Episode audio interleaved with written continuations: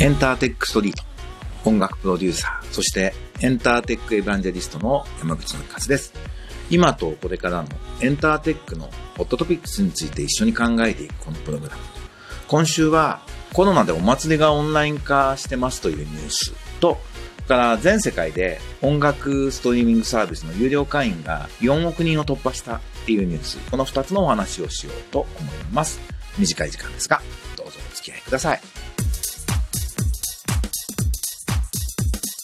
改めまして山口のりかずです。7月になって、まあ、旧暦とかありますけど、ちょっと夏祭りの時期が来てるのかなと思います。今回はニュースが2つ。えー、日本三大祭りの天神祭、福岡ですかね、非公開神事の解説付きでライブ配信。から仏事をライブ配信。大阪の藍染祭り。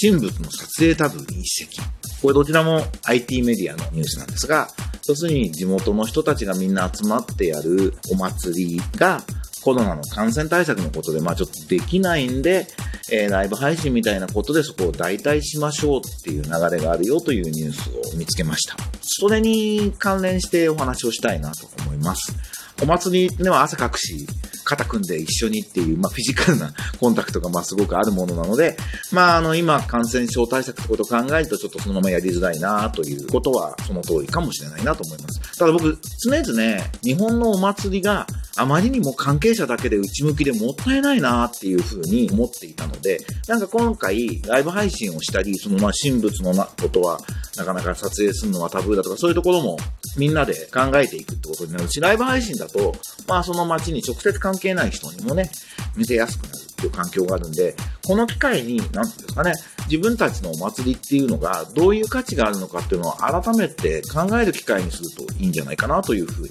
思います。あの日本は街ごと、コミュニティごとにお祭りがありますよね。あの普段意識しないあの商店街が大体主催してみんなで8匹来て、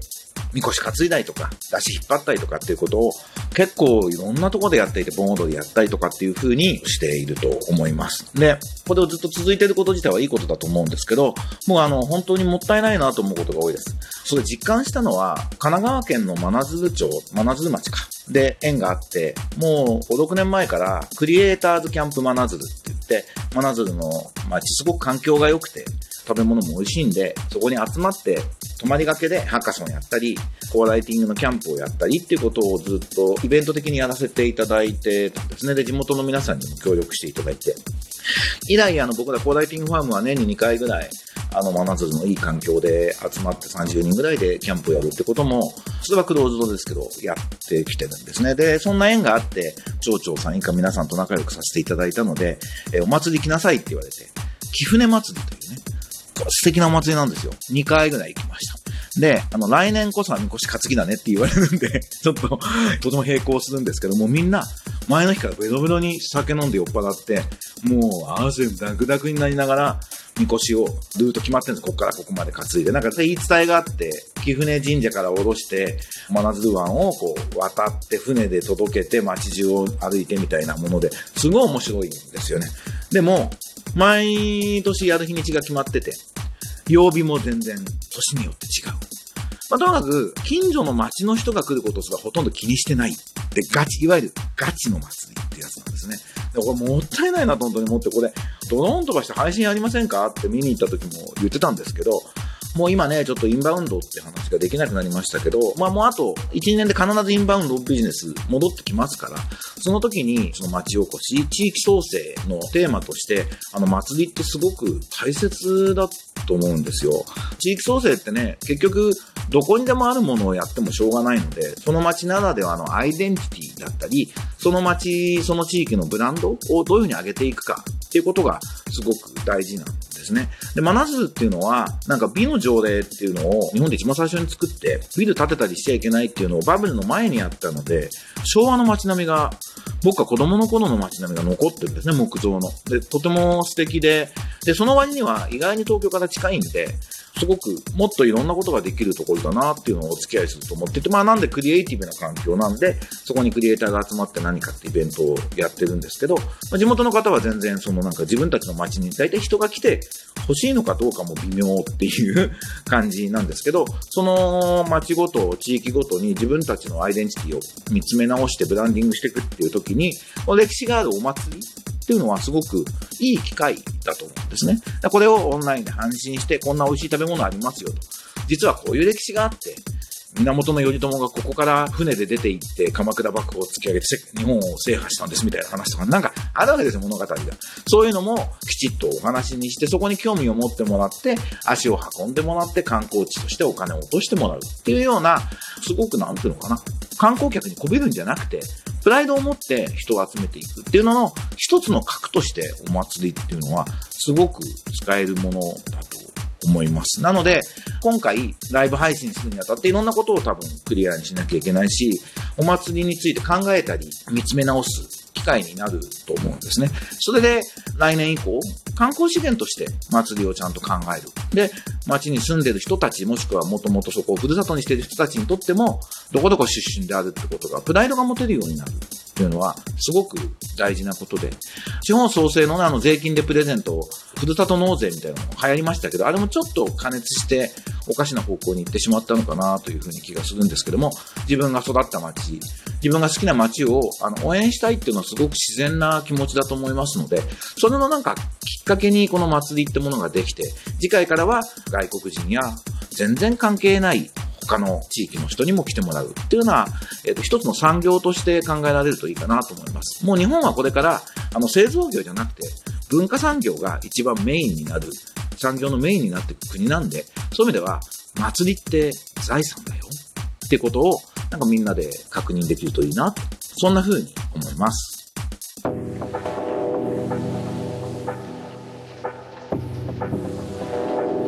もう一つのニュースは、いつものミュージック課題のメルマガで拾ったメディアリサーチの調査で、今年の3月末の時点で、世界の音楽サブスクリプション加入者は4億人だったと。え、1年間で9300万人増えたんだそうなんですね。Spotify が1位で32%、え1億3000万人。Apple が7200万人。Amazon Music 5600万人、Tencent Music 4270万人というようなことになるそうなんですが、あ、4億人ってすごい数字だなと。しかもまだ、まあ、伸び率は少し落ちたけど、まだまだ増えているということで、あの、音楽ビジネスの中心が、この月額課金のオンデマンドの聞きたいものが何でも聞けるストリーミングサービスになっていくってことは、まあこのポッドキャストで何度も話してますけども、確定しております。で、日本だけそこに遅れていて、まあ日本のレコード会社がそうならないようにならないように一生懸命許諾を下したせいで、今回のコロナでレコード会社は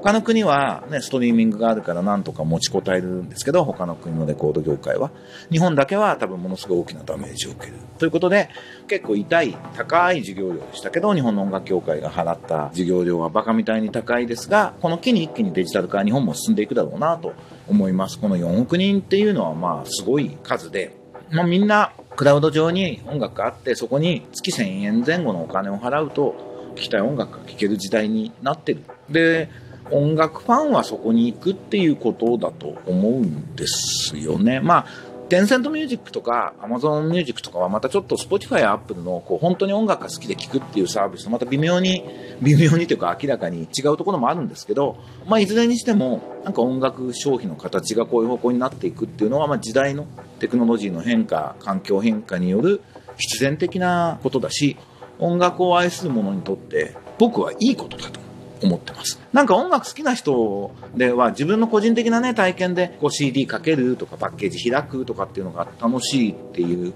のはわかるんですけど、で、それは別にやればよくて、アーティストとのエンゲージメントの形としてパッケージってものは、あの逆に特殊なものとして残るんで、価値あるよねってことになると思います。ただ普段音楽聴くのは便利でいいね、聴きたい音楽、気になった音楽がすぐ聴けるねっていう時代になっている。これを活かして、よりユーザーの音楽体験を豊かにしていく、新しい才能をピックアップしていくっていうふうに使っていく時代、その時にグローバルに世界がつながっている、そんな時代が来たんだなというふうに改めて思いました。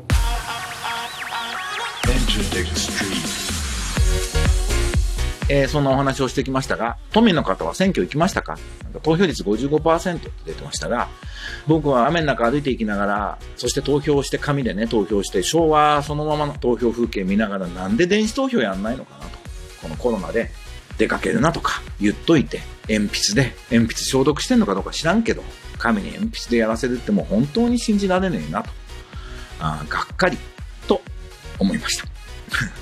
えっと、僕の活動で言うと、7月の12日の日曜日にオンラインでミュージックテックレーダーやります。元 ABEX マネジメント社長の伊藤さん、伊藤博明さんをお招きして、既存の芸能界音楽協会の仕組みよーく、表も裏もよーく分かってる人なわけですね。もちろん。そこは僕と共通点で、従来の仕組み分かってんだけど、もうグローバル、デジタル、だからアーティストダイレクトでいろんなことやっていく時代になるよねっていう。そこでじゃあ日本はどうしていけばいいんだろう僕らはどうすればいいんだろう若いアーティストのためにしてあげられることって何なんだろうっていうようなお話をできればというふうに思っておりますので、えー、ぜひ PTX でチェックして7月12日日曜日のミュージックテックレーダーにご参加ください。えー、僕の活動は、えー、マグマグで出している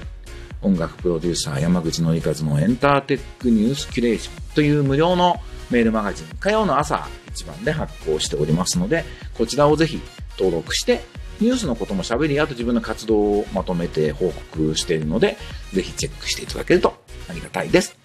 ということで、エンターテックストリート、今週はこの辺で。ではまた来週。山口のりかずでした。バイバイ。